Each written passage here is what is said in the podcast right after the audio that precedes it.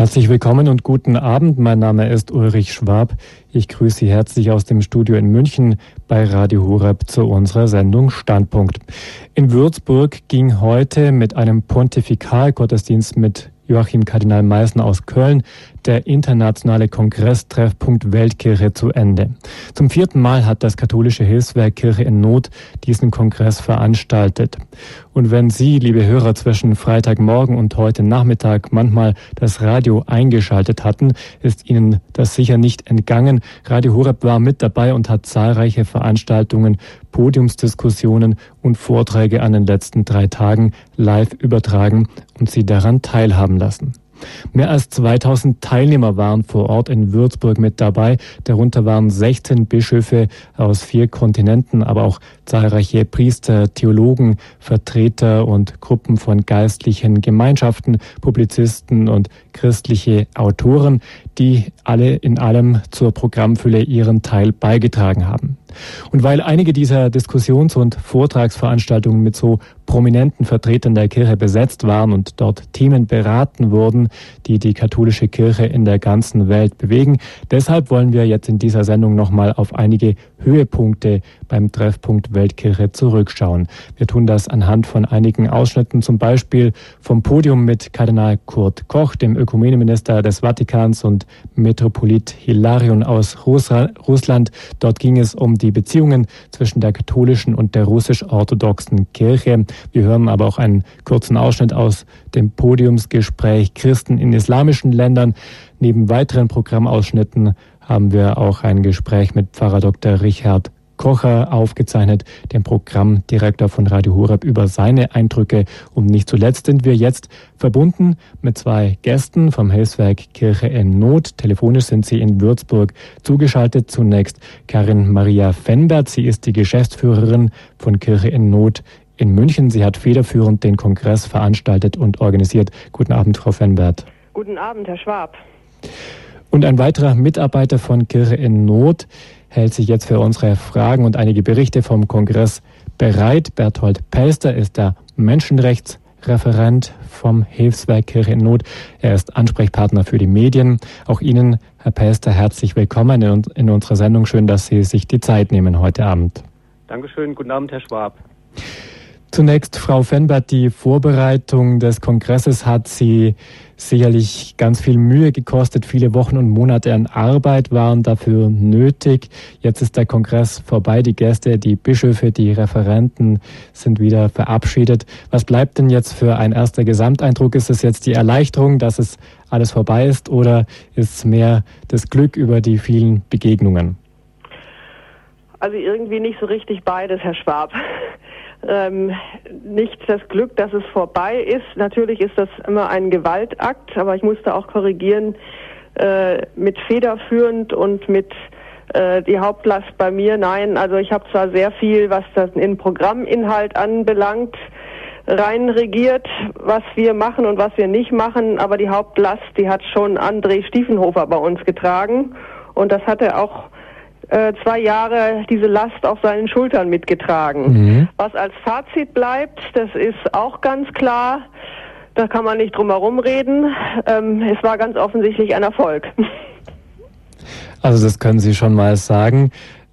Hören wir mal Herrn Pelster. Sie sind der Menschenrechtsreferent bei Kirche in Not. Sie sind auch mit vielen Fragen der Weltkirche beschäftigt und um die Weltkirche ging es ja beim Kongress.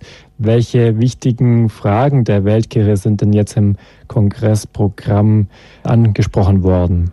Also wir hatten ja Gäste, Bischöfe, Missionare, Ordensleute, eigentlich von fast allen Kontinenten zu Gast, sodass wir also wirklich weltumspannend mal einen Blick werfen konnten auf bestimmte Brennpunkte.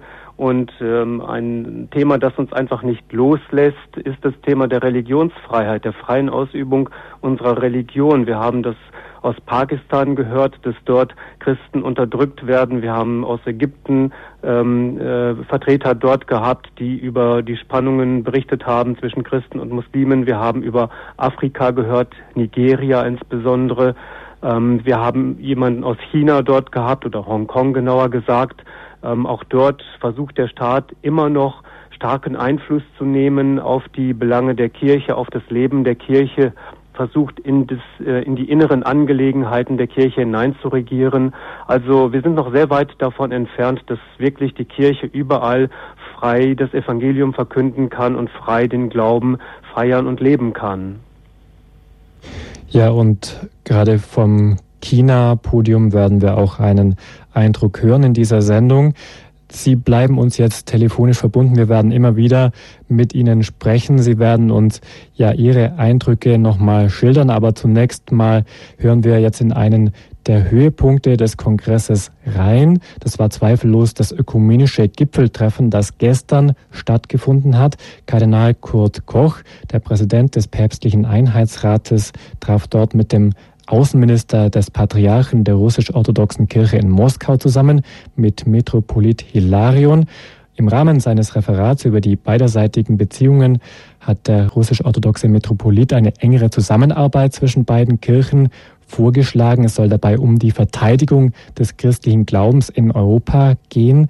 Das hören wir nun in einem kurzen Ausschnitt aus dem Podium über die katholisch-orthodoxe Annäherung 20 Jahre nach dem Zerfall der Sowjetunion. Nach einer ziemlich langen Pause ist es uns gelungen, zum theologischen Dialog zurückzukehren und an die Behandlung der vielleicht zentralsten Frage für beide Kirchen heranzugehen, nämlich die Rolle des Bischofs von Rom in der Kirchengemeinschaft des ersten Jahrtausends. Nach zwei Plenartagungen zu diesem Thema wurde klar, dass ein unbefangenes und detailliertes Studium dieser Frage noch längere Zeit benötigt. Trotzdem sind Katholiken und Orthodoxe mit den gleichen Herausforderungen konfrontiert, die die moderne Zeit an die traditionelle Lebensordnung stellt. Hier ist nicht die Rede von theologischen Fragen, sondern von der Gegenwart und Zukunft der menschlichen Gemeinschaft. Das ist gerade jener Bereich, in dem die Orthodoxen und Katholiken zusammenwirken können, ohne ihre kirchliche Identität zu schädigen. Mit anderen Worten, obwohl wir strukturell nicht eine Kirche sind, können wir bei all den theologischen und ekklesiologischen Unterschieden dennoch Formen einer Zusammenarbeit finden, die es uns ermöglichen, eine gemeinsame Antwort auf die Herausforderungen der Gegenwart zu geben. Ich nenne diese Form der Zusammenarbeit eine strategische Allianz oder strategische Partnerschaft zwischen der orthodoxen und der katholischen Kirche. Es geht darum, dass wir gemeinsam die traditionellen christlichen Vorstellungen von Familie, Unauflösigkeit der Ehe, Kinderziehung, vom Wert des menschlichen Lebens, von der Empfängnis bis zum Tod im gesellschaftlichen Bewusstsein festigen können. Also in zahlreichen gesellschaftlichen Fragen haben katholische und russisch-orthodoxe Kirche gemeinsame Interessen. Das legt nach Ansicht des Metropoliten Hilarion eine strategische Partnerschaft zwischen beiden Kirchen in diesem Bereich nahe. Nun war Kardinal Kurt Koch, der für die ökumenischen Beziehungen des Vatikan zuständig ist, ebenfalls Teilnehmer dieses Podiums. Er war vor kurzem in Moskau zu Gesprächen, unter anderem mit dem Patriarchen der russisch-orthodoxen Kirche. Und darauf sprach ihn der Moderator des Podiums, Stefan Bayer, an.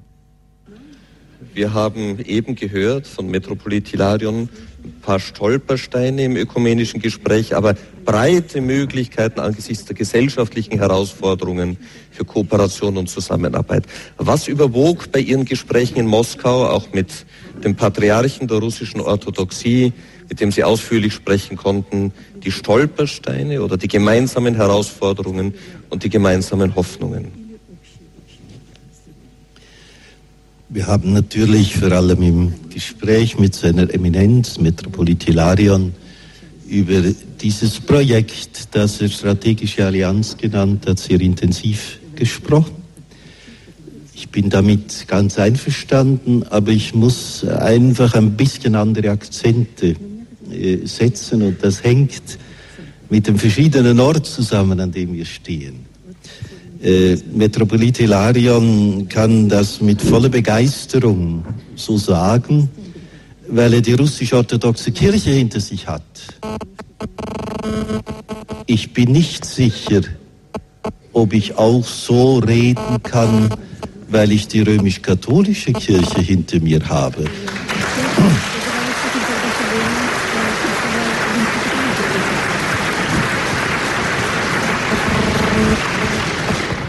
Vor allem in den deutschsprachigen Ländern.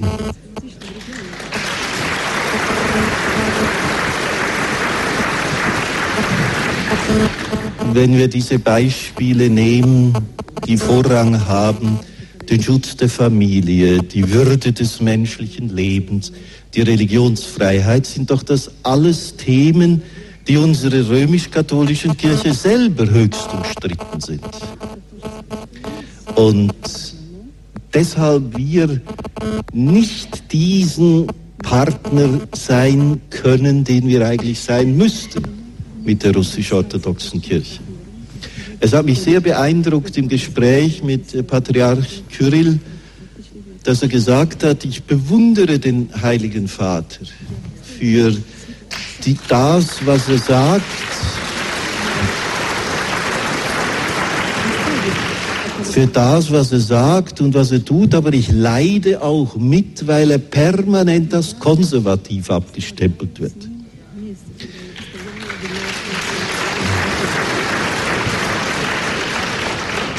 Und da würde ich einfach ein bisschen korrigierend sagen, es sind nicht einfach die weltlichen Medien, die das so tun. Es sind die innerkirchlichen Kämpfe,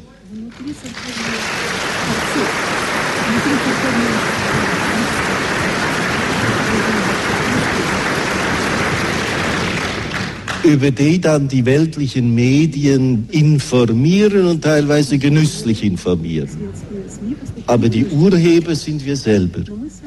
Und deshalb muss ich mit ein bisschen größerer Bescheidenheit über dieses Projekt reden, weil ich nicht mit derselben Phalanx in, in dieses eintreten kann.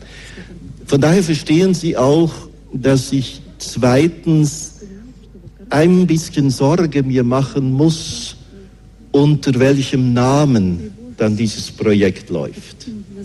Und da haben wir im Westen natürlich ein bisschen andere Ohren. Äh, strategische Allianz tönt ein bisschen militärisch. Und wir haben ja auch die evangelische Allianz. Und da gibt es sehr verschiedene Fragen. Wir werden uns über den Namen weiter diskutieren müssen, aber das hindert nicht, dass das Kind schon mal geboren ist.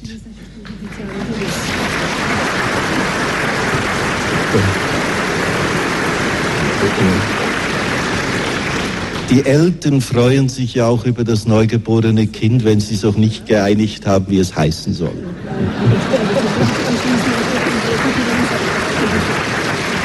Das scheint mir sehr wichtig. Wir müssen eben auch genau zuhören können, wie ein Begriff ankommt, damit er nicht von vornherein in Schwierigkeiten gerät. Und das Dritte, das ich sagen möchte, ich muss natürlich für die gesamte Ökumene mit allen orthodoxen Kirchen zuständig sein oder ich darf es. Und von daher würde ich schon die Hoffnung und den Wunsch haben, dass wir die griechisch-orthodoxe Kirche mit ins Boot nehmen könnten. Sie meinen die griechisch-katholische Kirche? Auch die griechisch-orthodoxe. Mhm. Nicht nur die griechisch, äh, die russisch-orthodoxe mhm. Kirche, weil es ja um ein gesamteuropäisches Projekt ja. geht. Sicher müssen wir auch, die, die griechisch-orthodoxe gehört ja zur katholischen Kirche. Äh, da müsste ich einfach noch ein bisschen sagen, da müssten wir noch ein bisschen weitergehen, damit die Stimmen klarer sind. Aber in einem Punkt möchte ich ähm, Metropolit voll und ganz klar unterstützen. Es geht nicht um einen Kampf gegen etwas, sondern es geht um einen Kampf für etwas. Das ist ja auch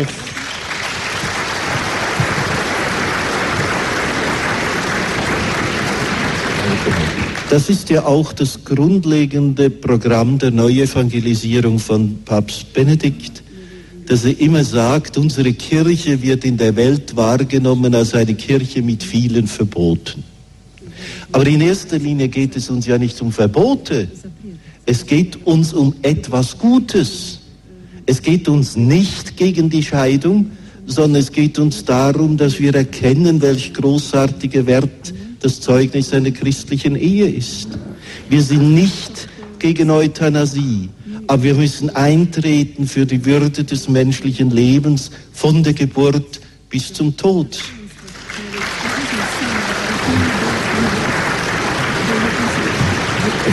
Ich glaube, diese positive Botschaft, die muss heute rüberkommen und davon bin ich auch überzeugt, haben die Menschen wache Ohren weil sie spüren, dass mit unserer Gesellschaft irgendetwas nicht mehr stimmt. Denn das Kind ist also schon geboren. Die Partnerschaft zwischen der katholischen und der russisch-orthodoxen Kirche, das war Kurienkardinal Kurt Koch, der Präsident des päpstlichen Einheitsrates, mit seiner Antwort auf den Vorschlag des Vertreters des Patriarchen von Moskau zu einer strategischen Allianz zwischen beiden Kirchen. Frau Fenbert, Sie sind uns telefonisch aus Würzburg zugeschaltet. Sie sind die Geschäftsführerin von Kirche in Not. Das Hilfswerk hat den Kongress Treffpunkt Weltkirche veranstaltet. Äh, das waren ja eigentlich für Sie und Ihr Hilfswerk gleich zwei Erfolge dieses Gespräch. Das war das Treffen überhaupt, dass es gelungen ist, die beiden ranghöchsten Vertreter in Ökumenefragen aus Moskau und Rom, dass sie ihrer Einladung zur Teilnahme gefolgt sind. Und nun können jetzt beide berichten von einer Einigung und davon, dass es eine weitere Annäherung zwischen den beiden Kirchen gibt. Sind Sie ein wenig stolz darauf? Ich meine, die Gespräche müssen die beiden Seiten schon selber führen, aber natürlich sind wir stolz darauf, denn wir denken schon, dass es mit den guten Kontakten zu tun hat, die Kirche in Not schon seit einigen Jahren auch mit der russisch-orthodoxen Kirche unterhält und dass wir da eine gewisse Brückenbauerfunktion scheinbar einnehmen dürfen. Aber das ist außerdem aus katholischer Sicht äh, gar nicht so verwunderlich für mich, also unser Hilfswerk Kirche in Not, Pater Wernfrieds Triebfeder war ja insbesondere Fatima und ein Bischof aus Fatima Leira hat in den 60er Jahren war es, glaube ich, in den 60er, 1967 muss es gewesen sein, gesagt, die Ostpriesterhilfe hat ihren Platz mitten in der Botschaft von Fatima. Und äh, ich sehe es persönlich so, dass dieses Ökumene-Thema sicher ganz wichtig ist, die Annäherung, damit die Botschaft von Fatima sich ganz erfüllen kann, nämlich die Bekehrung Russlands. Also Frau Fenbert, dann haben Sie sich mit dem Hilfswerk, das ja eigentlich ein katholisches Hilfswerk ist, aber Sie haben sich dann die Ökumene, die das Miteinander zwischen gerade jetzt der katholischen und der russisch-orthodoxen Kirche dann auch zur Aufgabe gemacht, das zu fördern. Ja, das war ein Wunsch von Johannes Paul II., den er Pater Wernfried nahegebracht hat. Und Pater Wernfried hat das auch gesehen, die Notwendigkeit. Äh, das war sicher prophetisch, denn als dieser Kontakt begonnen wurde, die Hilfe für die russische orthodoxe Kirche, da gab es dafür auch durchaus sehr viel Gegenwind aus eigenen Reihen und durchaus auch aus Unterstützerkreisen, die das gar nicht so richtig verstanden haben. Aber ich denke, im Nachblick gesehen sieht man, wie recht sie hatten. Mhm. Nun waren die beiden Referenten, die wir gerade gehört haben, sicherlich die beiden prominentesten Gäste als Teilnehmer ihres Kongresses. Insgesamt waren 16 Bischöfe eingeladen und haben teilgenommen. Vertreter der Kirche aus allen Kontinenten waren mit dabei. Frau Fenbert, wie haben Sie das eigentlich geschafft? Ja, wie schafft man das?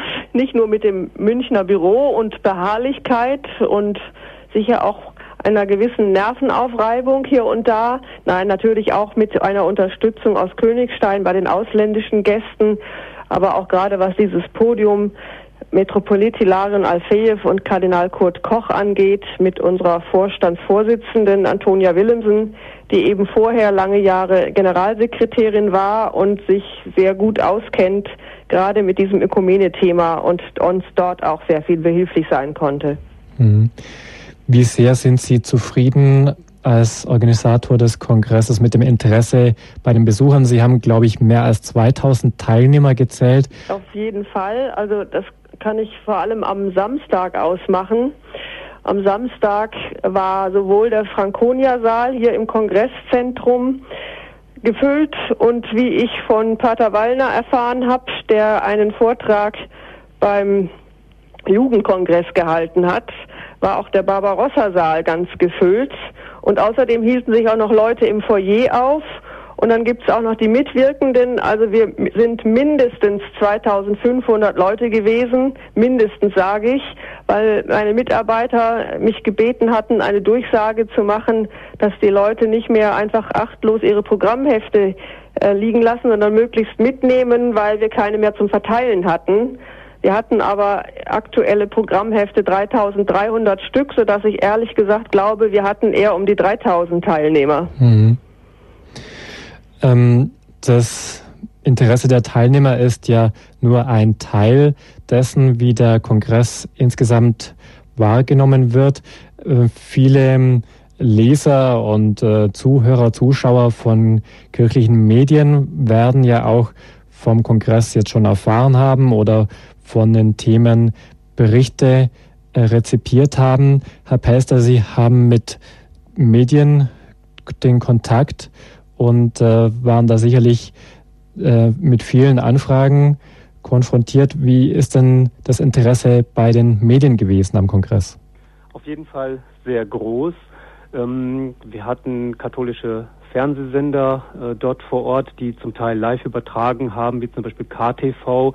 Wir haben die, Send die, die Vorträge und Podiumsgespräche aber auch aufgezeichnet für eigene Zwecke. Wie viele Zuhörer von Radio Horeb ja sicherlich wissen, haben wir eigene Fernsehmagazine, zum Beispiel Weitblick, die Welt von innen, ein Fernsehmagazin, das man bei Bibel TV sehen kann, bei KTV, bei EWTN. Und wir werden viele dieser ähm, Highlights unseres Kongresses auch für diese Fernsehsender aufbereiten. Ähm, darüber hinaus war das Radio da. Radio Horeb hat viele Sendungen live übertragen. Pressevertreter sind dort gewesen. Auch im Internet konnte man sehr viel über unseren Kongress lesen. Sehr zeitnah wurden dort viele Dinge veröffentlicht. Also das äh, Medieninteresse in der katholischen Medienwelt war sehr groß und das äh, hilft uns natürlich auch, viele wichtige Impulse auch in die breite Öffentlichkeit zu tragen. Es geht ja hier nicht nur um weltkirchliche Themen, das natürlich auch und das sicherlich auch im Vordergrund, aber solch ein Kongress, Treffpunkt Weltkirche, will immer auch Glaubensstärkung bieten, will Impulse geben, will Anregungen geben und ich glaube, ähm, da haben wir sehr viele unterschiedliche Elemente gehabt, die genau dies geleistet haben. Und das war auch ein eine Rückmeldung von vielen Teilnehmern des Kongresses, mir persönlich gegenüber jedenfalls, die gesagt haben, das wäre häufig eine sehr dichte Atmosphäre gewesen in den Gottesdiensten, aber genauso auch ähm, im Raum der Anbetung. Wir hatten fast durchgehend ähm, eucharistische Anbetung während dieses, dieses Kongresses. Die Sakramente wurden gespendet. Also es ist nicht nur, sind nicht nur die weltkirchlichen Themen, die dort zum Tragen kommen, sondern es ist ein viel äh, äh umfangreicheres Programm, das dort geb geboten wird. Jetzt hat ja zum großen Interesse am Kongress sicherlich auch beigetragen, dass das Programm so aktuell geworden ist, dass es ihnen nicht nur gelungen ist, äh, wichtige Vertreter der Kirchen zu gewinnen für die Podien, sondern auch, dass sie ganz äh, aktuelle Fragen der Weltkirche stellen konnten und dafür Fachleute gewinnen konnten. Wie ist denn das gelungen? Jetzt gerade zum Beispiel, dass auch das Thema der Christen im Norden Afrikas, im Nahen Osten, dass das jetzt so aktuell wurde. Hat sich das jetzt für Sie noch ergeben oder war das schon absehbar, als Sie denn das Programm geplant haben, Herr Pester? Ja, die Situation der Christen im Nahen und Mittleren Osten ist ja schon seit langem äh, recht brisant. Wir beobachten äh, zu unserem großen Leidwesen schon seit Jahren, seit Jahrzehnten eine äh, andauernde Abwanderung vieler Christen besonders äh, dramatisch ist die Situation in einem Land äh, wie Irak und von daher war es für uns natürlich selbstverständlich, dass wir äh, versuchen wollten, auch Vertreter aus dem, der Kirche aus dem Irak einzuladen, aber auch aus Ländern wie Ägypten zum Beispiel oder aus einem Brennpunktland wie Nigeria. Äh, das sind äh, Länder, die schon seit Jahren, seit Jahrzehnten immer wieder in die Schlagzeilen geraten. Dass jetzt die Situation oder die Entwicklungen gerade in den letzten Wochen äh, so dramatisch wurden nach der äh, friedlichen Revolution in Ägypten und ähm, in weiteren Ländern des Nahen Ostens. Das war natürlich überhaupt nicht vorauszusehen, aber das hat natürlich das Interesse der Öffentlichkeit weiter gefördert und gesteigert. Und auch mhm. das mag ein Grund gewesen sein, warum so viele Leute unseren Kongress besucht haben. Mhm. Heute Morgen hat auf dem Kongress das Forum der katholischen Sonntagszeitung stattgefunden. Dabei ging es gerade um dieses Thema, nämlich Christen in islamischen Ländern. Mit dabei waren unter anderem der Erzbischof Louis Sako aus dem Irak, Erzbischof John Onayekan aus Nigeria und Bischof Antonius Assis Mina aus Ägypten. Ihn hat Moderator André Stiefenhofer nach dem Miteinander von Christen und Muslimen bei der Revolution der vergangenen Wochen in Kairo gefragt. Die aktuellen Ereignisse der letzten Monate, sie spielten sich hauptsächlich in Nordafrika und im Nahen Osten ab. Wir alle haben die Geschehnisse beobachtet, haben uns gefragt, wie geht es weiter? Die Medien sprachen hauptsächlich von einem Schrei nach Demokratie in diesen Ländern. Kritiker sagten, kann eine Demokratie in diesen Ländern überhaupt möglich sein mit einer so großen muslimischen Mehrheit? Hintergründig war danach die Frage gestellt, ist der Islam demokratiefähig? Bischof Mina, ich möchte an Sie daher die erste Frage stellen, als Bischof von Gizeh in Ägypten. Wir haben die Revolution in Ägypten gesehen, die Bilder vom Tahrirplatz. Man sah in den deutschen Medien viele Bilder von Christen und Muslimen, die gemeinsam auf die Straße gegangen sind. Man sah Kreuze gehoben und daneben den Koran hochgehoben. Sie haben gemeinsam für eine neue Staatsordnung demonstriert, so wurde es zumindest kommentiert von den deutschen Medien.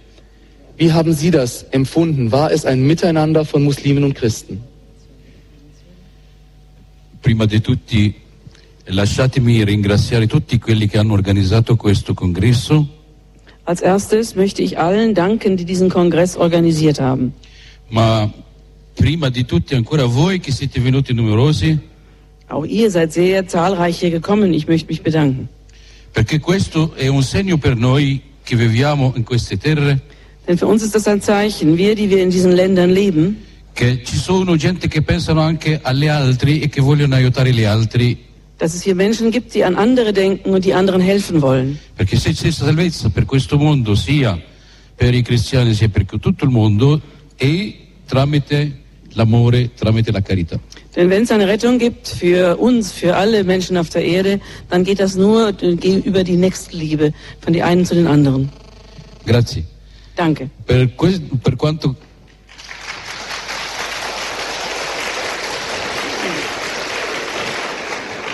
Per quanto concerne la sua domanda, was nun Ihre Frage angeht, il, il popolo egiziano non, uno non può distinguere chi è cristiano, chi è musulmano se non gli chiede man weiß man eigentlich nicht zu unterscheiden, wer nun Christ und wer äh, Muslim ist, wenn man nicht fragt. Ist normal quando due comunità vivono insieme che ci, ci siano eh, qualche episodi di violenza, di, uh, di, insomma, di battaglia, di qualche cosa del genere. Ich denke, es ist auch normal, wenn zwei Gemeinschaften miteinander leben, dass es da irgendwelche Unterschiede und äh, die eine oder andere Episode der Gewalt gibt è chiaro che la minoranza che eh, dovrà subire. Aber es ist ganz deutlich, dass es eine Minderheit ist. Ma quello che è successo in questa rivoluzione era meraviglioso con tutte le misure. Aber was jetzt in dieser Revolution geschehen ist, ist wirklich wunderbar zu nennen in allen möglichen Art und Weise. I, i giovani non, sol, non sono soltanto da 20 anni a 30, ma anche di più, sono usciti tutti insieme die ganzen Jugendlichen, und ich meine jetzt nicht nur von 20 bis 30, sondern auch älter, sind alle zusammen auf die Straße gegangen. Hanno sorpreso tutto il mondo. Sie haben die ganze Welt überrascht. Hanno sorpreso noi. Sie haben auch uns überrascht. e anche loro stessi erano sorpresi Und selbst sie waren überrascht. perché la situazione in Egitto era insopportabile, Denn die Situation in Ägypten war untragbar. molta corruzione, Sehr viel Korruption, niente chiarezza, niente, eh, eh, niente conti, eh, eh, tutti profittano del- dei loro posti. äh, überhaupt keine Klarheit. Alle haben sie profitiert von ihren Posten. Non c'è libertà, vera libertà, Es gab keine wahre Freiheit. c'erano dei, dei limiti, dei, dei- dei linee rosse che non potevano essere varcate Es gab äh, Grenzen, rote Linien, die man nicht überschreiten durfte. e contro tutto questo le- i giovani sono usciti per manifestare libertà. Und gegen all das sind die Jungen auf die Straße gegangen, um da zu demonstrieren für die Freiheit. Benissimo che lei non ha detto eh, che l'Islam incoraggia il terrorismo perché parecchi lo dicono. Es ist sehr gut, dass Sie nicht gesagt haben, der Islam fördert den Terrorismus, denn es gibt viele, die das sagen. Noi non, passiamo- non possiamo parlare dell'Islam e criticare l'Islam, se no anche noi possiamo essere criticati nel- nella nostra religione. Wir können nicht den Islam anklagen und kritisieren, denn sonst wird man auch uns und unsere Religion anklagen. E. Aber wir können von Muslimen sprechen, von guten Muslimen und von nicht so guten Muslimen. La stessa cosa vale per i cristiani, ci sono buoni cristiani e cattivi cristiani, Dasselbe stimmt ja auch bei den Chr- Christen. Es gibt gute Christen und schlechte Christen. che spero che i e- cattivi cristiani siano pochissimi.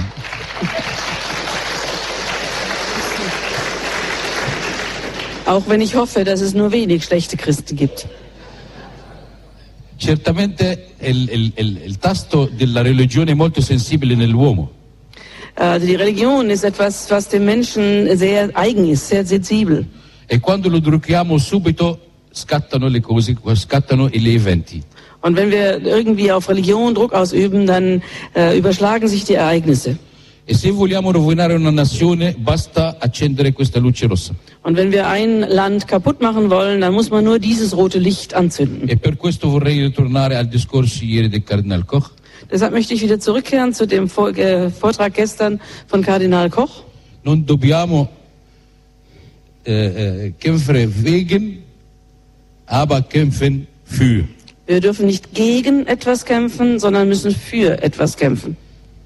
E per questo non dobbiamo... Dobbiamo combattere l'Islam,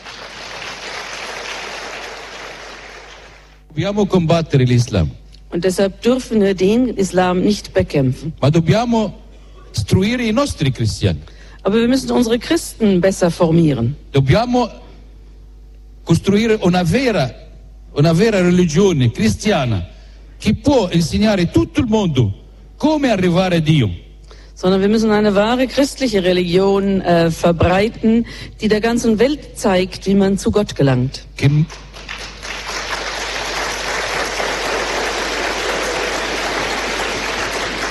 con metodi d'amore e di carità Mit Methoden des, des, der Liebe und der äh, Caritas, der Nächstenliebe, senza qualche volta di dover menzionare anche Cristo perché dobbiamo, diventiamo noi evangeli vivi aperti agli altri. und manchmal sogar ohne dabei Christus selber zu erwähnen, denn wir werden zu einem lebendigen Evangelium für die anderen. Das war der Bischof von Gizeh in Ägypten, Bischof Antonius Mina, zur Frage nach dem Miteinander der Christen und Muslime zurzeit in Ägypten. Sie hören den Standpunkt bei Radio Horeb mit Ulrich Schwab. Wir sprechen heute über Eindrücke vom Kongress Treffpunkt Weltkirche, der von Freitag bis heute das internationale Hilfswerk Kirche in Not veranstaltet hat in Würzburg. Lasst euch vom Geist entflammen war dort das Thema. Jetzt haben wir schon Eindrücke von zwei der Podiumsdiskussionen gehört, die auf dem Programm standen. Herr Pelster ist uns zugeschaltet. Er beschäftigt sich mit der Lage der Menschenrechte, unter anderem auch in den muslimisch geprägten Ländern. Herr Pelster, konnten Sie dann etwas von dieser spannenden Diskussion mitbekommen, bei der der Bischof aus Ägypten gesprochen hat? Ja, ich habe nicht das ganze Podiumsgespräch verfolgen können, weil zwischendrin immer auch wieder Dinge zu regeln und zu organisieren sind. Aber große Teile des Gespräches habe ich in der Tat mitbekommen, ja. Und äh, was eben aufgefallen ist, mir aufgefallen ist, und vermutlich auch anderen Zuhörern, das sind die großen Unterschiede zwischen den verschiedenen muslimischen Ländern, in denen Christen leben, zum Teil auch ganz unterschiedliche Erfahrungen, die Menschen in einem bestimmten Land machen, wie zum Beispiel Ägypten. Man kann dort die Erfahrung machen, dass man ähm, in einem guten Verhältnis leben kann mit seinen muslimischen Nachbarn als Christ, dass man eingeladen wird von den muslimischen Nachbarn zu bestimmten Festen und auch umgekehrt, dass die Christen zu ihren Festen die Muslime einladen. Aber genauso macht man in Ägypten auch die Erfahrung, äh, dass äh, Christen angegriffen werden, koptische Christen angegriffen werden von der muslimischen Mehrheit ähm, oder sagen wir mal von, von, von aufgebrachten Menschen, die aus irgendwelchen Gründen einen Hass entwickeln auf Christen und äh, dann auch zu Mitteln der Gewalt greifen. Also man kann beide Erfahrungen machen. Darüber hinaus, ähm, wenn wir auf andere Länder schauen, wie den Irak, Erzbischof Louis Sarko aus Kirkuk zum Beispiel hat sich höchst besorgt geäußert über die Zukunft der Christen, weil er in diesem Land eben die Erfahrung gemacht hat, dass die Christenheit immer weiter schrumpft. Er sprach davon, dass vor 10, 20 Jahren noch äh, weit über eine Million Christen im Irak lebten, aber jetzt sind es nur noch ungefähr 400.000. Das war die Zahl, die er genannt hat. Das ist äh, eine Halbierung oder ein, äh, ein Rückgang auf etwa ein Drittel der ursprünglichen Zahl. Und es ist keine Tendenzwende abzusehen. Und er hat die große Befürchtung, dass das Christentum im Irak ausradiert werden könnte. Und diese Befürchtungen sind ganz real und berechtigt und gut begründet aufgrund der äh, vielfältigen Gewalt, die Christen im Irak erleiden.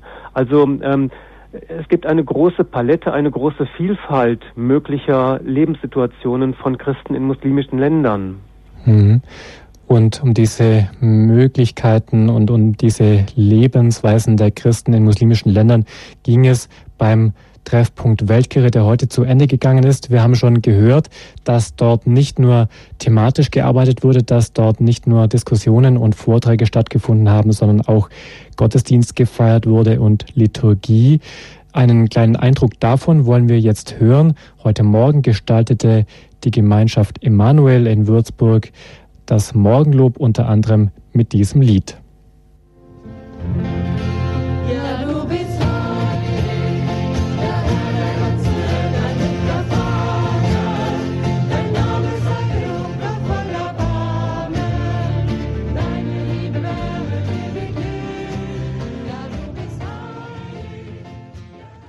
Ja, du bist heilig. Das war ein Ausschnitt aus dem Morgenlob heute Morgen beim Treffpunkt Weltkirche. Wir fassen für Sie heute in der Standpunktsendung bei Radio Horeb dieses Ereignis in der Kirche in Deutschland nochmal zusammen. Lasst euch vom Geist entflammen war dort das Thema. Das Hilfswerk Kirche in Not hatte viele, viele Gäste aus der ganzen Welt und über eines der Brennpunktthemen haben wir gerade schon gesprochen mit Berthold Pelster vom Hilfswerk Kirche in Not.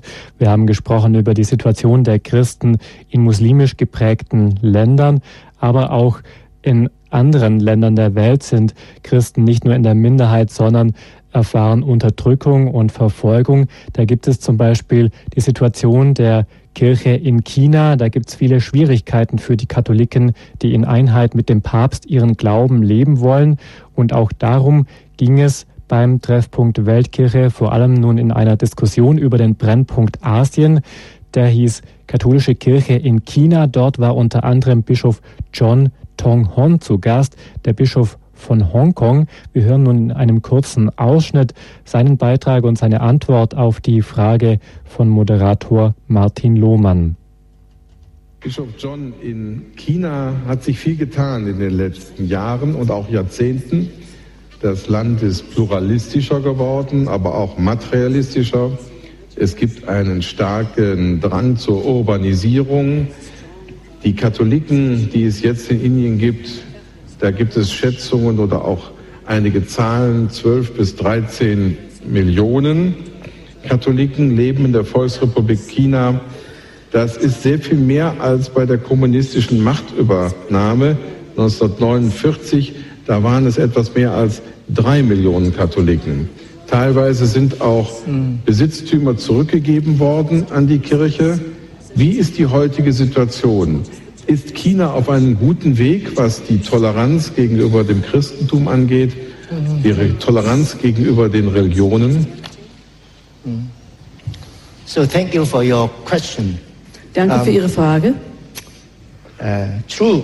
Um, the number of Catholics uh, was um, 3 million in 1949. Es stimmt, im Jahre 49 gab es etwa drei Millionen Katholiken. And nowadays, uh, the number of Catholics, according to unofficial statistics, yeah, Heute Is ist die Anzahl der Katholiken gemäß einer, 12 offiz einer offiziellen Statistik 12 Millionen. Why Warum? uh, there's such uh, increase yeah, of Warum? number of Catholics? Warum dieses Anwachsen der Zahl der Katholiken? There are different reasons. Yeah. Es gibt verschiedene Gründe dafür. According to me, Meiner Meinung nach um, the uh, life witness uh, is very important, plays a very important role uh, in the church in China. spielt in der Kirche in China das Lebenszeugnis der einzelnen Katholiken eine große Rolle. Because many, many good Catholics, they have uh, undergone difficulties or persecutions. Denn viele sehr gute Katholiken haben mit äh, Verfolgung und Schwierigkeiten rechnen müssen. And they are uh, uh, firm uh, stand uh, uh, on their faith, uh, on their Christian life. Yeah, attract uh, non-Christians to find out uh, what uh, Catholicism is. Und weil sie wirklich fest an ihrem Glauben festhalten und nicht wanken, zieht das Nicht-Christen an, um herauszufinden, was denn dieser Katholizismus ist, dass diese Menschen so reagieren. I can give you an example. Ich kann Um, Ihnen ein Beispiel geben. one priest, yeah, um, during the Cultural Revolution, he was uh, sent to uh, water prison. Yeah. Ein Priester wurde während der Kulturrevolution zu einem Wassergefängnis gesandt. Uh, what do you mean by water prison? Was meine ich, Wassergefängnis? Yeah, the water prison uh, inside a room. Uh, there is a one table like uh, the altar in a chapel. In einem Raum ist da ein Tisch wie der Altar in einer Kapelle. During the daytime, uh, two prisoners uh, are put on that table, and then uh, the, uh, the room uh, would be filled by water till the level of the table. Äh, während der Tagesstunden werden dann zwei Gefangene in diesen Raum eingesperrt, die sich auf den Tisch begeben und dann wird das, der Raum bis zum, äh, der Höhe der Tischplatte mit Wasser gefüllt. Of course, uh, the, the two uh, prisoners would be sitting there back to back. Natürlich sitzen diese zwei Gefangenen da Rücken gegen Rücken auf diesem Tisch. So uh, one priest was put into that situation. Ein Priester kam in diese Lage So he decided that uh, he is going to take a, just a Lenten retreat, yeah, 40 days there inside. und er beschloss, diese Tage, die er da verbringen musste, als 40-tägige Fastenexerzitien zu sehen. He uh, was very serene and then uh, praying. Uh, but the other uh, uh, prisoner, and from the first day, from the first moment, uh, curse uh, heaven, curse everybody, and then uh, uh, felt very, very uncomfortable. Äh, er war also ganz gelassen und er betete und war ganz ruhig. Aber der andere Gefangene mit ihm in diesem Raum vom Anfang an fing an zu fluchen und zu verfluchen, den Himmel und die Regierung und alles und war sehr äh, unruhig. So that uh, cursing prisoner uh, was very surprised to uh, uh, to see the the other prisoner prisoners was so serene. Uh, so started to talk to him, asking some questions. Und nach einer Weile war, wunderte sich dieser äh, fluchende Gefangene darüber, wie der Priester diese Lage so ruhig annahm und begann ihm dann einige Fragen zu stellen. The priest uh, caught that opportunity and tried to explain to him and also uh, uh, uh, taught him Catholicism. Und der Priester nahm die Gelegenheit wahr und erklärte diesen Mann und belehrte diesen Mann in dem katholischen Glauben. At the end of the uh, water imprisonment, am Ende dieses Wassergefängniszeit, and before being released, yeah, and that uh, uh, uh, prisoner asked the priest to baptize him. Yeah. Und bevor, sie, bevor er dann entlassen wurde, bat dieser andere Gefangene den Priester, ihn doch noch zu taufen. So because there is a water prison, so just uh, use the water.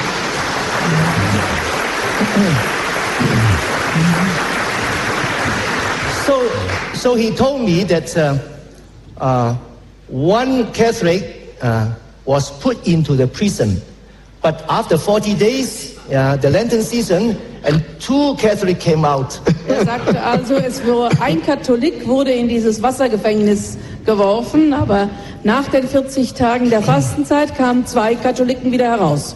Mhm.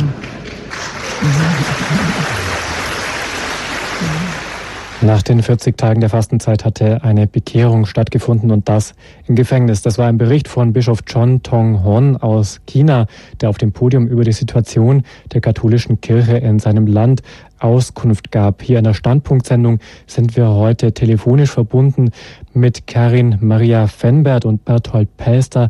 Beide arbeiten bei Kirche in Not in München und haben den Kongress mit vorbereitet, den Kongresstreffpunkt Weltkirche, den wir in dieser Sendung ein wenig zusammenfassen wollen. Frau Fenbert, was gab denn den Ausschlag, den Bischof von Hongkong einzuladen? Wie engagiert sich denn Ihr Hilfswerk für die Christen in China? Ja, was gab den Ausschlag? Ich meine, an China kommt man eigentlich auch weltlich gesehen gar nicht mehr vorbei. Äh, China wird wahrscheinlich nicht mehr in allzu langer Ferne die Weltmacht Nummer eins werden. Jedenfalls nehmen das viele an. Und das sieht auch eigentlich Johannes Paul II. sah das so und Benedikt XVI. sieht es so. Nach dem Motto, auf dem, auf dem Blut der Märtyrer wächst die Kirche besonders gut. Und das ist ja auch eine beeindruckende Zahl, die da genannt wurde. 1949 gab es in Hongkong noch drei Millionen Katholiken und mittlerweile sind es schon zwölf Millionen Katholiken. Ich selber war 2007 in Hongkong und äh, zuvor einige Tage in China und wir hatten dort auch äh, Gespräche mit dem höchstrangigsten Vertreter des Vatikans für China. Und er sagte uns, dass bis zum Jahr 2000, dann wurde es ein bisschen langsamer, aber immer noch, bis zum Jahr 2000 waren, war das Christentum die Religion, die in China am meisten gewachsen ist und nicht etwa, wie es sonst oft auf der Welt ist, der Islam, die Muslime, dass die am stärksten gewachsen ist. Nein, in China war es das Christentum. Und wahrscheinlich hat Mao Zedong dafür den Grund gelegt, weil er so schön radikal alles kaputt gemacht hat, auch den Konfuzianismus, äh, hatten dann die Leute wohl eine Lehre und insofern hatte das Christentum überhaupt eine Chance. Und insofern ist China für uns ganz wichtig, ähm, zum einen, weil es die Päpste so sehen und gerade 2007, der Bischof hat auch diesen Brief bei seinen Gesprächen bei unserem Kongress erwähnt. 2007 gab es ja den berühmten Brief von Papst Benedikt XVI. an die Katholiken in China. Also mit der Situation dort wird sich Kirchennot weiter beschäftigen. Auf jeden Fall, an, an China kommt man nicht vorbei. Sicher ist die Verfolgung jetzt nicht mehr so schlimm wie unter Mao Zedong, aber sie ist ja dennoch da und äh, wir sind allerdings sehr vorsichtig in dem, was wir nach außen geben, um niemanden in Gefahr zu bringen. Aber selbstverständlich helfen wir in China. Frau Fenbert, wenn wir vielleicht noch mal darauf kommen, wie Sie selbst den Kongress erlebt haben. Sie haben mir im Vorgespräch gesagt, Sie haben nur ganz flüchtig immer bei den Diskussionen vorbeischauen können. Äh, hatten Sie denn dann Begegnungen, haben, hatten Sie dann persönlichen Kontakt mit den vielen Vertretern der Weltkirche, die Teilnehmer Ihres Kongresses waren? Mit den Vertretern ehrlich gesagt nur sofern sie dann eben hinter der Bühne waren und auf ihren Auftritt gewartet haben. Und dann muss ja, wie das bei so Kongressen der Fall ist, äh, die Mikrofonausstattung stattfinden oder die Verkabelung, je nachdem. Ähm, nein, ich bin auch rausgegangen, um hier und da mal mit Wohltätern zu sprechen, weil das ja auch eine Gelegenheit ist, äh, Wohltätern überhaupt zu begegnen und nicht nur per Schriftverkehr. Und habe insbesondere nach dem Kongressschluss heute war, nach der Abschlussmesse, mich mit dem einen oder anderen unterhalten können. Wenn nun so viele Diskussionen stattgefunden haben, so viel äh, aktuelle Themen der Kirche angesprochen wurden, so viele hochkarätige Gesprächsgäste dazu da waren, äh, wird Ihr Hilfswerk da jetzt dann damit beginnen, diese ganzen Vorträge, diese ganzen Beiträge auszuwerten? Äh, wie wird das in Zukunft in Ihre Arbeit einfließen? Das hat Herr Pelz da vorhin schon erwähnt, nämlich wir werden auf jeden Fall aus den Podien Sendungen machen, sowohl fürs Fernsehen, sodass auch Zuschauer auf Bibel TV oder auf EWTN die Chance haben, die Podien mitzubekommen, beziehungsweise auch auf KTV, wobei KTV zwei Veranstaltungen schon selber live übertragen hat. Wir werden daraus auch sicherlich Radiosendungen machen, damit äh, allerdings haben sie ja schon sowieso live übertragen aber damit auch noch andere Radiohörer von anderen Sendern das mitbekommen, was in der Weltkirche Spannendes los ist und damit der Blick geweitet wird und nicht nur Nabelschau auf Deutschland äh, passieren muss. Frau Fenbert, das Leitwort des Kongresses Treffpunkt Weltkirche war in diesem Jahr Lasst euch vom Geist entflammen, ein neues Pfingsten für die Kirche. Wie ist denn aus Ihrer Sicht dieses Pfingsten, dieses Wirken des Heiligen Geistes spürbar gewesen? Also jedenfalls ist die Sehnsucht danach sicher noch größer geworden. Und ich will hier mal Pater Hans Burg zitieren, der hinter den Kulissen, also nicht in einem Vortrag öffentlich, aber eben bei so einer Verkabelungsaktion äh, meinte, das war sein Fazit, der Heilige Geist ist ja schon ganz ausgeleiert. ist es angekommen? Ja.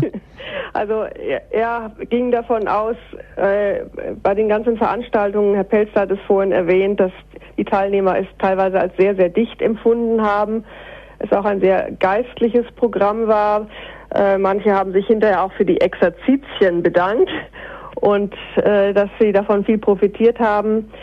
Der Heilige Geist war auf jeden Fall spürbar.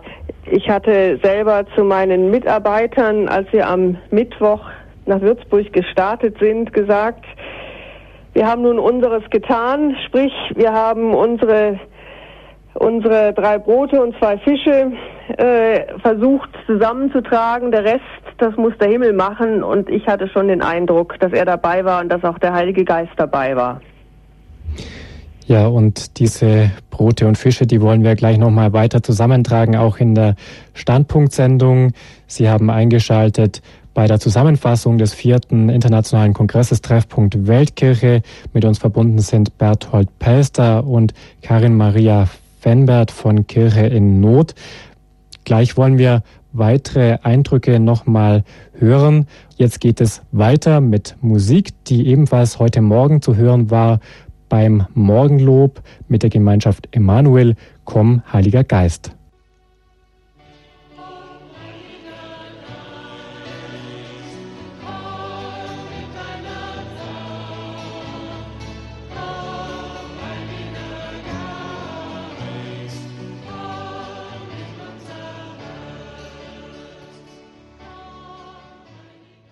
Heute am Sonntag, den 20. März. Es ist der Tag, an dem der Treffpunkt Weltkirche in Würzburg zu Ende gegangen ist.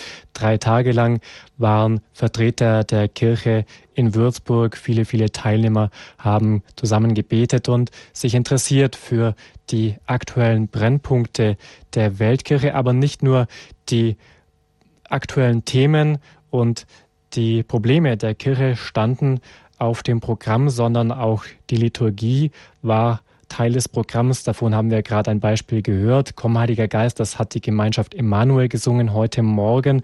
Und dieses Morgenlob und die gesamte Liturgie hat vorbereitet Berthold Päster von Kirche in Not. Er ist uns zugeschaltet. Herr Päster, ähm, wie haben Sie denn diese Liturgie erlebt? Sie haben das Programm die Liturgie davon vorbereitet. Was war denn für Sie da der Höhepunkt in der Liturgie, in den verschiedenen Gottesdiensten? Also ich glaube nicht, dass man nur von einem Höhepunkt sprechen kann. Wir haben drei heilige Messen gefeiert und jede heilige Messe war auf ihre Weise ein ganz besonderer Höhepunkt, der Auftaktgottesdienst im Würzburger Dom mit dem Bischof von Würzburg, Dr. Hofmann, war ein beeindruckender Gottesdienst. Äh, der Abschlussgottesdienst heute mit Kardinal Meissner in einem proppenvollen äh, Kongresssaal war ein höchst beeindruckender Gottesdienst. Aber auch der Gottesdienst am Samstag und der stand eben unter dem Zeichen Weltkirche. Wenn wir einen Kongress Treffpunkt Weltkirche veranstalten, dann wollen wir den Teilnehmern des Kongresses immer auch einen Einblick geben in die Vielfalt der Liturgieformen. Wir wollen ihnen dann präsentieren, wie die ähm, katholische Liturgie etwa in osteuropäischen Ländern gefeiert wird. Und so hatten wir gestern am Samstag einen Gottesdienst im sogenannten byzantinischen Ritus. Wir haben dazu einen ähm, Weihbischof eingeladen, ähm, der zur ukrainischen griechisch-katholischen Kirche gehört, Weihbischof Sviatoslav Shevchuk, der selbst in Argentinien tätig ist als Weihbischof und Priester und ähm, das war dann natürlich ein sehr farbenprächtiger Gottesdienst. Selbst in der Fastenzeit wird dieser Gottesdienst sehr feierlich gefeiert. Wir hatten einen äh, Chor aus Utrecht, aus Holland zu Gast, der die byzantinischen Gesänge vorgetragen hat. Und ich glaube, das war für viele Teilnehmer an diesem Gottesdienst ein sehr, sehr ergreifendes Ereignis. Ähm, wir hatten in diesem Jahr zum ersten Mal auch ähm, eine Großbildleinwand in dem Kongresssaal, sodass man also auch Details der byzantinischen Liturgie in Großaufnahme sozusagen verfolgen konnte. Das war also ein, ein wirkliches äh, Lehrbeispiel, wie äh, feierlich äh, die Ostkirchen ihre Gottesdienste feiern. Also feierliche Gottesdienste waren ein zentraler Bestandteil des Programms beim Treffpunkt Weltkirche und auch bei Radio Horeb war das aber ein großes Augenmerk auf der Übertragung dieser Liturgie der großen Pontifikalmessen auch, die im Rahmen des Treffpunkts stattgefunden haben. Mit dabei für Radio Horeb war ja auch unser Programmdirektor Pfarrer Dr. Richard Kocher. Er war vor Ort, er hat bei den Gottesdiensten teilweise mit zelebriert, er hat aber auch Interviews geführt und das Gespräch mit Bischöfen und Priestern gesucht. Nun hat unser Kollege Ralf Obmann, der für die aktuelle Redaktion beim Kongress mit dabei war, mit Pfarrer Dr. Richard Kocher über seine Eindrücke vom Kongress gesprochen. Pfarrer Kocher, drei Tage, in denen man Weltkirche hautnah erleben konnte, gehen zu Ende. Was war für Sie hier auf dem Kongress Treffpunkt Weltkirche das bewegendste Erlebnis? Es hat zwei Erlebnisse gegeben, die mich sehr beeindruckt haben. Ein emotionales, ein anderes mehr intellektuelles. Das emotionale war mit einem Namenskollegen von mir, einem Priester mit dem Namen Richard aus Jamaika. Er hat eine Gemeinschaft gegründet, die sich der Armen annimmt er wird Mutter Teresa von Jamaika genannt. 500 Angehörige hat dieser Orden. Nachdem er zwölf Jahre lang nur zwölf Mitglieder gewinnen konnte, ist er dann in den letzten zwölf Jahren äh, auf diese Größe angewachsen, angeschwollen und er hat eine ganz besondere Gabe, die man Inspiration nennen könnte. Er kann selber keine Noten lesen, schreiben, auch nicht aber er bekommt Melodien, Texte im Gebet, die er dann weitergibt. Angeblich ist eines der Lieder schon bei den US-Charts unter den Top Ten gelandet. Diese Musicals, die sie dann mit den äh, Jungs aus Jamaika aufführen, sollen jetzt auch nach Westeuropa kommen. Das war das eine. Das andere war dann das Gespräch mit dem Außenminister des orthodoxen Patriarchates von Moskau, Hilarion, der hier war, und Kardinal Koch das war schon eine Glanzleistung von Kirche in Not. Beide haben sehr äh, gefüllte Terminkalender, sind eigens hergeflogen, um dann gleich wieder weiterzufliegen. Äh, das Gespräch war sehr wichtig, der Dialog dort sehr aufhellend, aber an anderer Seite auch wieder ernüchternd. Die verschiedenen Podien waren ja auch nach Kontinenten eingeteilt. Wenn man die Probleme der Christen auf diesen ärmeren Kontinenten hört, sieht man da nicht die Probleme, um die sich hier in Deutschland alles dreht zurzeit in der Kirche, mit ganz anderen Augen? Ganz sicher sieht man sie mit anderen Augen. Wissen Sie, es hat jemand einmal ein Bild weitergegeben. Jemand hat sehr für sein eigenes Anliegen gebetet oder vielmehr für das Anliegen von jemand in seiner Familie. Und dann hat diese Person gesagt, ich sehe dich in einem Boot. Dieses Boot hat zwei Ruder und du ruderst nur mit einem Ruder. In dem Augenblick, wo du dich der weltweiten Anliegen der Kirche annimmst, ruderst du mit zwei Rudern. Das ist eine Wirklichkeit. Wenn Sie sehr schwer krank sind, durchlaufen Sie eine Phase, in der Sie auf sich selber bezogen sind. Also äh, wo man ganz um sich selber kreist, komme ich da wieder raus, wie wird es weitergehen. Das ist mal ganz natürlich und normal. Aber es ist in der Regel nur eine Phase, die man durchläuft und das gehört zum Krankheitsablauf. Was allerdings derzeit in der deutschen Kirche abläuft, ist nicht mehr normal. Diese Selbstbezüglichkeit, das ist unentwegte Kreisen um das eigene Ego, das Zelebrieren der eigenen Probleme, das Hochspielen von Nebensächlichkeiten ist geradezu erbärmlich, wenn Sie die Not in vielen Ländern dieser Welt anschauen, auch die Stärke des Glaubenszeugnisses. Wenn bei uns so eine Verfolgung wäre wie in China, dann würden sich die Zahl derer, die noch zu Christus stehen würden, im Promillebereich bewegen. Ein sehr schwieriges Thema, das auch viele Christen hier in Deutschland immer stärker beschäftigt, ist der Umgang mit dem Islam. Was haben Sie von der Diskussion über Christen in islamischen Ländern hier vom Kongresstreffpunkt Weltkirche mitgenommen? Nun, es ist ein, ein Satz, den Peter Schodatur schon formuliert hat, der auch hier wieder deutlich in den Mittelpunkt gerückt ist. Ich fürchte nicht einen erstarkenden Islam, sondern ich fürchte das schwache Christentum in unserem Land. Es wird höchste Zeit, dass wir aufstehen, dass wir uns unserer Wurzeln wieder bewusst werden. Wir haben ja in keinster Weise hier uns zu verstecken. Es war die Kirche, die überall dort, wo sie hinkam und missioniert hat, für die Würde der Frau eingetreten ist. Das hat in vielen Ländern, ob von China, in Afrika, überall, auch bei unseren germanischen Vorfahren, zumindest bei den vornehmen, den Adeligen, die Mehrehe gegeben. Die Kirche hat diese absolute Missachtung der Würde der Frau, Sexualobjekt des Mannes zu sein, einen Mann mit anderen Frauen teilen zu müssen, abgeschafft. Die Kirche hat für die gleiche Würde der Frau gekämpft. Die Kirche hat enorme soziale Leistungen vollbracht dessen dürfen wir stolz sein und diese kulturellen Eigenschaften, auch besonders die, die Menschenwürde und alles, was damit verbunden ist, auch in die Zukunft tragen. Also es geht wesentlich darum, dass wir uns wieder ja, unserer eigenen Schätze bewusst werden. Pfarrer Kocher, wenn Sie sich jetzt einmal an die Besucher des Kongresses zurückentsinnen, war dabei aus Ihrer Sicht mehr das Publikum vertreten, das heute viele draußen mit katholischer Kirche verbinden, graue Haare, deutlich über 60 Jahre, oder war es ein ganz anderes Publikum, das hier in Würzburg beim Kongress war? Sie sprechen hier ein ganz grundsätzliches Problem an. Es ist schon äh, eine gewisse Problematik, inwiefern wir auch noch Außenstehende erreichen. Es ist von den Referenten her so, wenn Sie das Programm studieren, dass auch bei anderen Veranstaltungen dieser Art fast immer die gleichen eingeladen werden. Wenn Sie dann öfters da anwesend sind bei solchen Veranstaltungen, werden Sie auch ein Klientel, ein Publikum antreffen, das sicher immer wieder anders ist, aber es sind auch doch auch erstaunlich viele, die immer wieder zu solchen Treffen hingehen wir sind bei weitem nicht in der Lage, auch die Kirche als solches nicht, wenn Sie nur die Teilnahme an den Katholikentagen bedenken, das sinkt ja ab oft auf 30, 20, 30.000 Leute. Das ist schon erbärmlich. Für 25 Millionen Katholiken im Land sind wir nicht einmal in der Lage, 100.000 auf die Füße zu stellen. Macht das nachdenklich. Zum Beispiel in Rimini bei Communione Liberatione ist es völlig selbstverständlich, dass da 100.000 Leute kommen. Diese Kraft haben wir bei weitem nicht mehr dass es schade ist, wäre hier diese Veranstaltung zu wünschen. Es war sehr gut vorbereitet, besser als die früheren Kongresse. Es war hervorragend moderiert. Die Podien waren sehr, sehr gut besetzt.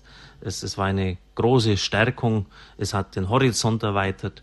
Es hat die weltkirchliche Dimension in den Blick gebracht. Insofern wäre diese Veranstaltung wirklich ein viel größeres Publikum noch zu wünschen. Zum Abschluss eine persönliche Frage. Was nehmen Sie persönlich mit nach Hause von diesem Kongress? Viel Freude, für mich persönlich waren die Begegnungen mit den Zuhörern unglaublich wichtig. Auch wenn ich mir jetzt hier in eine Ecke gesetzt habe, in unserem gläsernen Studio, haben mich die Leute aufgespürt. es gab sehr, sehr tiefe Begegnungen und zwar von Menschen, wo man spürt, die stehen mitten im Leben, die müssen dort ihren Mann, ihre Frau stehen, diesem Alltagsleben gefordert. Viele, viele haben mir gesagt, dass das Radio ihr Glaubensleben bereichert hat, dass es ihnen Stärkung gegeben hat, dass sie aus ganzem Herzen für dieses Radio danken.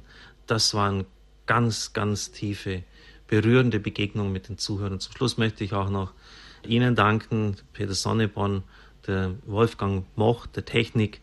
Es sind auch für Sie immer sehr, sehr anstrengende Tage, das Studio aufbauen, abbauen, kurze Nächte, viele Interviews. Also ich äh, verneige mich auch vor Ihrer Leistung und von dem, was hier getan wird. Wir haben ja 20 Leute hier im Einsatz, 10 Hauptamtliche, 10 Ehrenamtliche. Und an die Ehrenamtlichen ganz großer Dank für den Einsatz. Für Gott.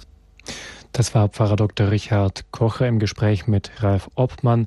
Das war der Rückblick unseres Programmdirektors, der ebenfalls beim Treffpunkt Weltkirche teilgenommen hat, der heute in Würzburg zu Ende ging. Wir sprechen auch mit Karin Maria Fenbert, die uns telefonisch in Würzburg verbunden ist, vom Hilfswerk Kirche in Not. Sie ist die Geschäftsführerin und hat den Kongress mitorganisiert. Frau Fenbert, das Publikum des Kongresses wurde gerade im Interview angesprochen, ähm, dass die Kirche natürlich oft äh, an der Überalterung, wenn man dieses Stichwort so nennen will, leidet. Das ist klar. Wie haben Sie das Publikum Ihres Kongresses erlebt? Waren das auch hauptsächlich Ältere oder wie hat sich das Ihnen dargestellt? Also ich hatte leider nicht die Gelegenheit, am Freitagabend auch in den Würzburger Dom zu gehen zum Night Fever, weil ich mich dann doch noch nicht zweiteilen kann. Aber da müssen auch sehr viele gewesen sein und Night Fever wurde ja vorbereitet von Jugendlichen. Das ist das eine. Das zweite ist, wir hatten einen Jugendkongress und wie ich vorhin schon mal erwähnt habe, war es dort voll gefüllt. Jedenfalls hat mir das so Pater Wallner berichtet, der dort einen Vortrag gehalten hat. Wir hatten auch gut besuchte Gruppen bei der Kinderbetreuung und bei den etwas älteren Kindern, die noch nicht zum Jugendkongress gegangen sind. Also insofern waren schon auch Jüngere da, aber ich kann Pfarrer Kocher natürlich nicht ganz Unrecht geben. Das ist ein allgemeines Phänomen bei uns in der Kirche leider, dass viele Köpfe doch grau sind. Ansonsten hatte ich aber das Gefühl, das Publikum ist äh, das, was Kardinal Kurt Koch etwas vermisst, nämlich es waren Menschen, die in der katholischen Kirche hinter den traditionellen Werten stehen, die Metropolit Hilarion Alfejew mit der russisch-orthodoxen Kirche auch verteidigen möchte. Und ich habe doch das Gefühl gehabt, es war ein Publikum, das sehr gut mitgeht und jung geblieben ist, vor allem abends bei der Glaubenskundgebung am Samstag zwischen 19 und 22 Uhr. Wir hatten eher im Anfangsteil die Missionaries of the Poor, die Jungs, wie Pfarrer Kocher sie vorhin bezeichnet hat, von Richard Holung. Und die haben Musik gemacht und das hat den ganzen Saal zum Tanzen gebracht. Der ganze Franconia-Saal mit 1500 Besuchern war am Tanzen. Es war eine unglaubliche Stimmung. Also die Stimmung war gut und das konnten meine Kollegen auch berichten, die für die aktuelle Redaktion in Würzburg war. Sie haben auch eine Umfrage mit heimgebracht mit Eindrücken von verschiedenen Teilnehmern, was die vom Kongress mitnehmen, wie die die Veranstaltung erlebt haben. Das hören wir jetzt. Uns gefällt es hier ganz gut und wir nehmen hier eine Stärkung im Glauben mit. Vor allem auch die Gemeinschaft mit Gleichgesinnten gefällt uns sehr gut. Die vielen Gemeinschaften, die man sonst eher einzeln kennt, die sich hier vorstellen und überhaupt das ganze katholische Spektrum. Ich bin sehr beeindruckt eigentlich von allen Vorträgen und von dem geistlichen Klima, das hier ist, dass wirklich immer wieder der Verweis darauf äh, gegeben wird, dass alles, was wir erleben, Geschenk ist und dass Gott wirkt, aber er unsere Mithilfe braucht. Und was ich mitnehme, ist eine ganz große Freude auch darüber, auch über die Mischung äh, der Teilnehmer hier, dass so viele gekommen sind. Also altersmäßig die Mischung, nicht nur so, sonst ist man immer mit Grauhaarigen zusammen. Ja, eine große Freude und Dankbarkeit ähm, für alle, die daran mitgewirkt haben. Und eben auch äh, der Eindruck, wir sind ja sonst äh, immer wieder so in der Illusion, allein zu sein. Und äh, es ist doch wichtig, den Glauben in der Gemeinschaft zu leben und diese Erfahrung zu haben. ich persönlich bin jetzt hier für eine Organisation, Forum Deutscher Katholiken. Mir gefällt hier sehr gut der Geist. Ja, die Gemeinschaft im Glauben, dass auch wirklich Programmpunkte da sind, die den Glauben auch ein Stück weit nach vorne bringen und ähm, auch ja, die netten Leute. Also mir gefällt es, dass hier vor allem viele Jugendliche sind und dass sie auch so eine Freude ausstrahlen, dass man das Gefühl hat, das sind echt Jugendliche, die stehen hinter ihrem Glauben und die verkünden das auch noch mit so viel Ausstrahlung und ja, Vitalität. Das ist einfach wunderbar. Das steckt einem mit an. Also es waren wirklich viele Jugendliche da, das erzählen sogar die jungen Teilnehmer, das bestätigt das, was wir vorher schon gesagt haben, Frau Fenbert. Ähm, ja, damit kann man eigentlich zufrieden sein, wenn die meisten Teilnehmer solche Eindrücke mitnehmen. Was meinen Sie? Ja, ich muss irgendwie sagen, natürlich äh, haben wir, was uns möglich war, an Organisationen geleistet, aber so ein geistliches Klima kann man nicht machen. Es ist Geschenk und insofern haben wir auch im Vorfeld gebetet. Wir haben auch einige Klöster angeschrieben, schon vor Monaten, die ebenfalls gebetet haben. Und ich glaube, dass es auch einfach ein Geschenk Gottes an uns, an die Teilnehmer und auch an die Organisatoren war. Und es war für uns, die Mitarbeiter und für mich auch eine große Freude, äh, mitzubekommen, immer wieder am Rande. Jedenfalls, das gilt für mich am Rande. Meine Mitarbeiter standen etwas mehr postiert im, Glaub, im, im Glaubensfoyer, mitzubekommen, dass wir Stärkung geben können, sozusagen. Jetzt haben wir schon über die verschiedenen Themen im Programm gesprochen.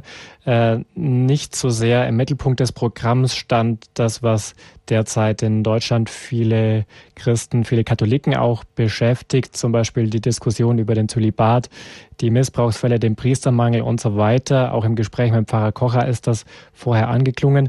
Frau Fenbert, haben solche Fragen auf Ihrem Kongress irgendwie eine Rolle gespielt oder haben Sie versucht, das auszuklammern?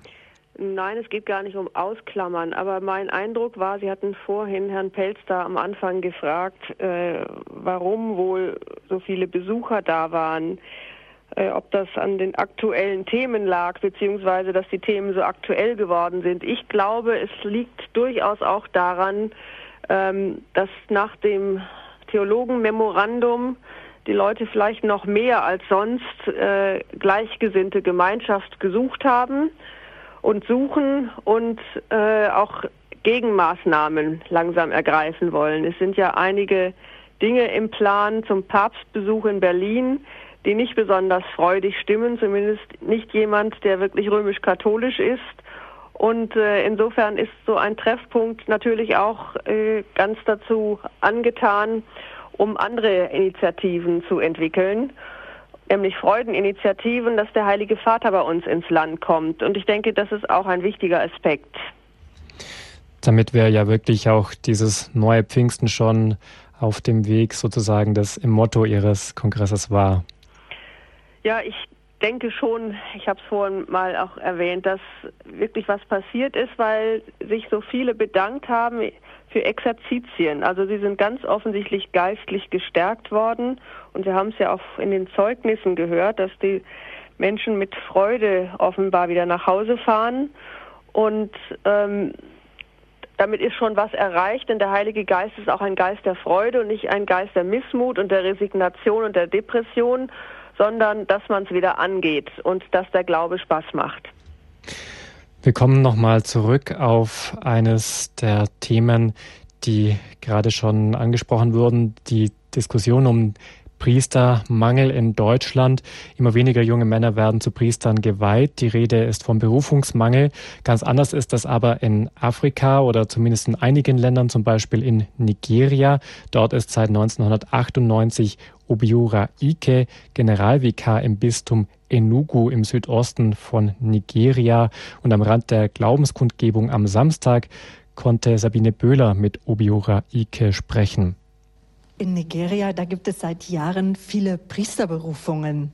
Woher kommt das? Und sind wir hier in Deutschland zu lau im Bekenntnis unseres Glaubens? Ähm, Priesterberufung ist eine Sache des Geistes Gottes. Gott ruft, der Mensch antwortet. Gott ruft durch die ganze Jahrhunderte der Menschheit und er ruft, wenn er will. Es gibt eine ganz tolle Stelle im Markus Evangelium.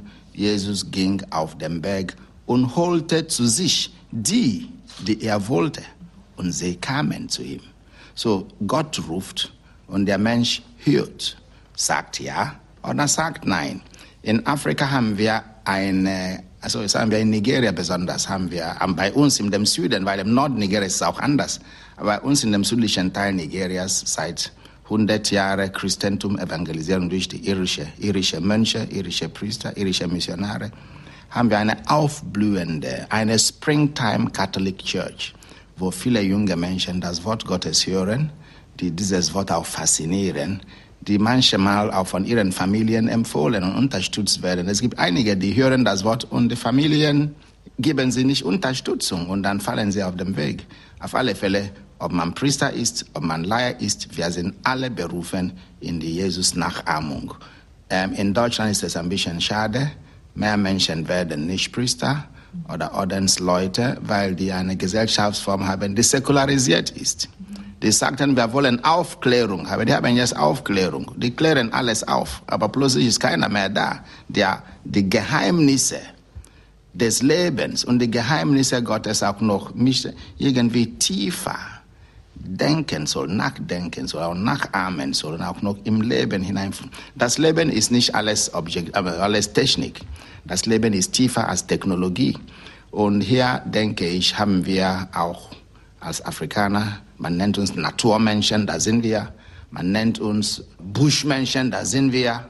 Und man nennt uns Leute, die noch zurück sind. Wir sind auch zurück. Aber in Sachen Gottes, da möchten wir vorne sein. Ich denke, diese Berufung ist eine Sache des Geistes.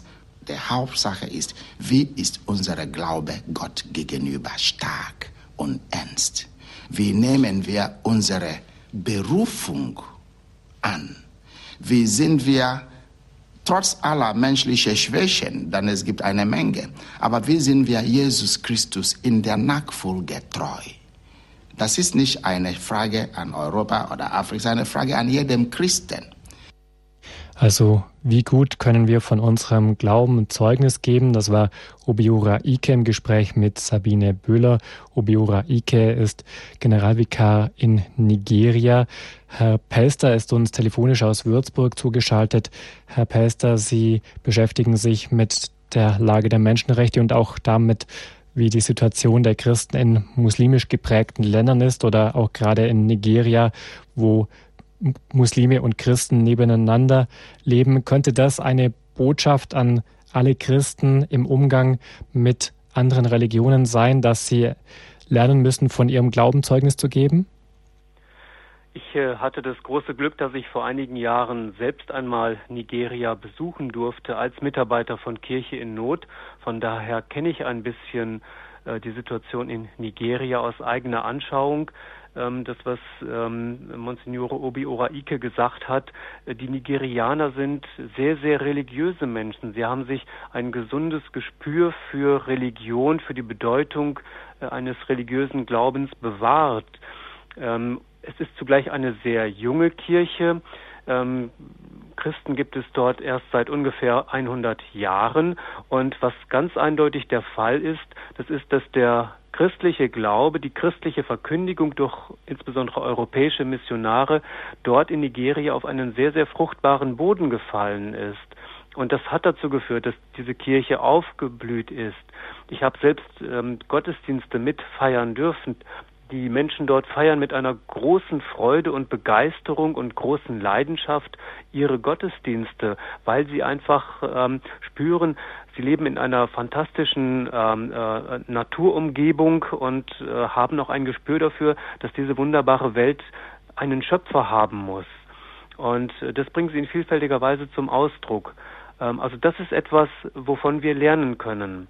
Zum anderen, Sie sprachen äh, das Zusammenleben von Menschen unterschiedlicher Religionen an. Nigeria ist ein Land, äh, wo es im Norden ganz überwiegend Muslime gibt und im Süden ganz überwiegend Christen und gibt es einen mittleren Teil, wo sich die ähm, Religionsgemeinschaften überschneiden. Das bringt natürlich auch vielfältige Herausforderungen mit sich und äh, die große Herausforderung ist, friedlich miteinander umzugehen, dem anderen die Religiosität zuzugestehen, ähm, auch wenn sie äh, äh anderer Natur ist.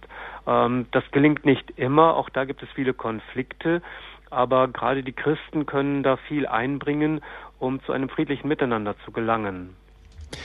Sie haben jetzt auch die Begeisterung erwähnt, mit der die Menschen in Afrika Gottesdienst feiern, mit der sie auch bereit sind, von ihrem Glauben zu sprechen.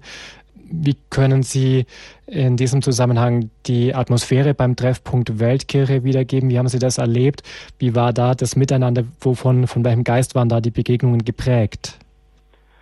Also ähm, Monsignore Obi Oraike war zum Beispiel äh, jemand, der eben diese Glaubensfreude Freude ausgestrahlt hat. Das war äh, wirklich zu spüren oder auch ähm, äh, die äh, Missionaries of the Poor mit ihrer Musik haben äh, ihre Lebensfreude ausgedrückt oder wir hatten eine andere Gemeinschaft aus Brasilien, die Gemeinschaft Shalom, junge Leute, die durch Tanz und Musik die Freude am Glauben ausgedrückt haben und das da springt der Funke natürlich dann leicht über auf die Besucher eines solchen Kongresses und das das gibt Glaubensstärke und Glaubensmut und Hoffnung für die Zukunft. Ja, und so einen Funken hat wohl auch einer der Teilnehmer mitbekommen. Ein bekannter Teilnehmer beim Kongress war auch Paul Badde. Er ist der Autor unter anderem von Büchern über das Muschelseidentuch oder das Grabtuch von Turin. Ihn hat Sabine Böhler gefragt, was er mitnimmt von dem Kongress. Ein großes Glück, äh, ein großes Glück der die brüderliche, geschwisterliche Liebe hier, dieses gemeinsame Beten, die große Herzlichkeit zueinander, aber die Liebe zur Kirche, die hier doch sehr stark da ist und die, die der Kirche natürlich am meisten Not tut in Deutschland. Ich schaue meistens von Rom auf die deutsche Kirche und sehe ein endloses Zanken und Ringen und Gegeneinander. Und hier ist schon, äh, die Liebe zur Kirche ist was Wunderschönes, was, was wir hier erleben können. Also die Liebe zur Kirche kam zum Ausdruck beim Kongresstreffpunkt Weltkirche. Jetzt wollen wir noch mal mit Karin Maria Fenbert sprechen, der Geschäftsführerin von Kirche in Not. Frau Fenbert, wenn Sie nun alle diese Eindrücke gehört haben, ich glaube, Sie können schon zufrieden sein mit Ihrem Kongress. Ja, das bin ich auch. Da kann ich, äh, da gibt es überhaupt nichts, was ich sagen könnte, ähm, was mir jetzt schwer miss befallen hätte. Nein, also man muss auch mal sagen können, wenn die Dinge gut waren und der Kongress, der war gut, die Mitarbeiter haben eine sehr, sehr gute Arbeit gemacht. Aber wie gesagt, es ist nicht alleine Verdienst von Anstrengungen und Nichtanstrengungen und Teilnehmerzahlen oder nicht. Entscheidend für das Gelingen eines Kongresses ist auch, ob der Heilige Geist eben anwesend ist, ob der Segen darauf ruht und den Eindruck hatte ich ganz stark. Damit sind wir gleich am Ende der Sendezeit. Frau Fenber, es bleibt also noch der Ausblick, wie es bei Ihnen weitergeht. Wird es bald mal wieder einen Kongresstreffpunkt Weltkirche geben? Also ehrlich gesagt, Herr Schwab, ich bin heute Abend sowas von müde. Hm. Über das Thema mache ich mir heute Abend keine Gedanken. Das würden auch Politiker, glaube ich, von sich geben. Aber das, die Antwort soll jetzt nicht politisch sein, sondern das ist für mich im Moment nicht Thema, darüber nachzudenken, wann, wo, wie der nächste Kongress sein wird. Ähm, auf jeden Fall wird es weiter Veranstaltungen geben von Kirche in Not für die Wohltäter, in welcher Form auch immer, vielleicht auch Kongresse, aber das kann ich heute Abend nicht sagen. Mhm. Ähm, bisher hat der Kongress, glaube ich, alle drei Jahre stattgefunden. Also vielleicht ist jetzt doch nicht zu viel verraten, wenn, wenn wir sagen, dass man damit rechnen kann, dass es wieder einen Kongress gibt, Frau Fenbert. Sagen wir mal so, Kardinal Meissner macht es einem schwer, wenn er sagt, er käme wieder zum Kongress wenn er denn noch lebt beim nächsten. Mhm. Aber mehr will ich dazu heute nicht sagen. Ja, also bestimmt würden sich auch die Hörer von Radio Horeb freuen, die sicherlich den Kongressen das ganze Programm, das wir jetzt auch übertragen haben, als große Bereicherung erlebt haben. Damit sind wir am Ende unserer Standpunktsendung heute mit einer Zusammenfassung des Treffpunkts Weltkirche, der von Freitag bis heute in Würzburg stattgefunden hat. Ganz herzlichen Dank. Karin Maria Fenbert war uns zugeschaltet. Sie ist die Geschäftsführerin von Kirche in Not in München. Sie hat den Kongress Treffpunkt Weltkirche mit ihrem Hilfswerk organisiert und veranstaltet. Vielen herzlichen Dank, Frau Fenbert. Und wir sagen herzlichen Dank Ihnen, Herr Schwab, aber auch insbesondere Radio Horeb für die Live-Übertragung des Kongresses. Ja, gerne. Also wir waren gerne mit dabei. Auch für uns war das sehr, sehr spannend. Und äh, Ihnen wünschen wir jetzt erstmal eine ganz geruhsame, erholsame Nacht und gute Erholung nach all diesen Anstrengungen. Dankeschön. Ebenso ganz herzlichen Dank sagen wir Berthold Pelster. Er ist der Menschenrechtsexperte bei Kirche in Not, hat die liturgischen Teile im Programm vorbereitet. Herr Pelster, auch Ihnen Gottes Segen. Danke, dass Sie sich die Zeit genommen haben, jetzt nach diesem anstrengenden Wochenende, dass Sie noch am Telefon ausgeharrt haben. Das haben wir gerne gemacht und vielen Dank für den Segen und diese Segenswünsche gebe ich gerne auch weiter. Zurück an Sie und an die Zuhörerinnen und Hörer von Radio Horeb. Genau, und auch denen sage ich jetzt Dankeschön alle, allen Ihnen, die Sie jetzt eingeschaltet haben. Schön, dass Sie mit dabei waren.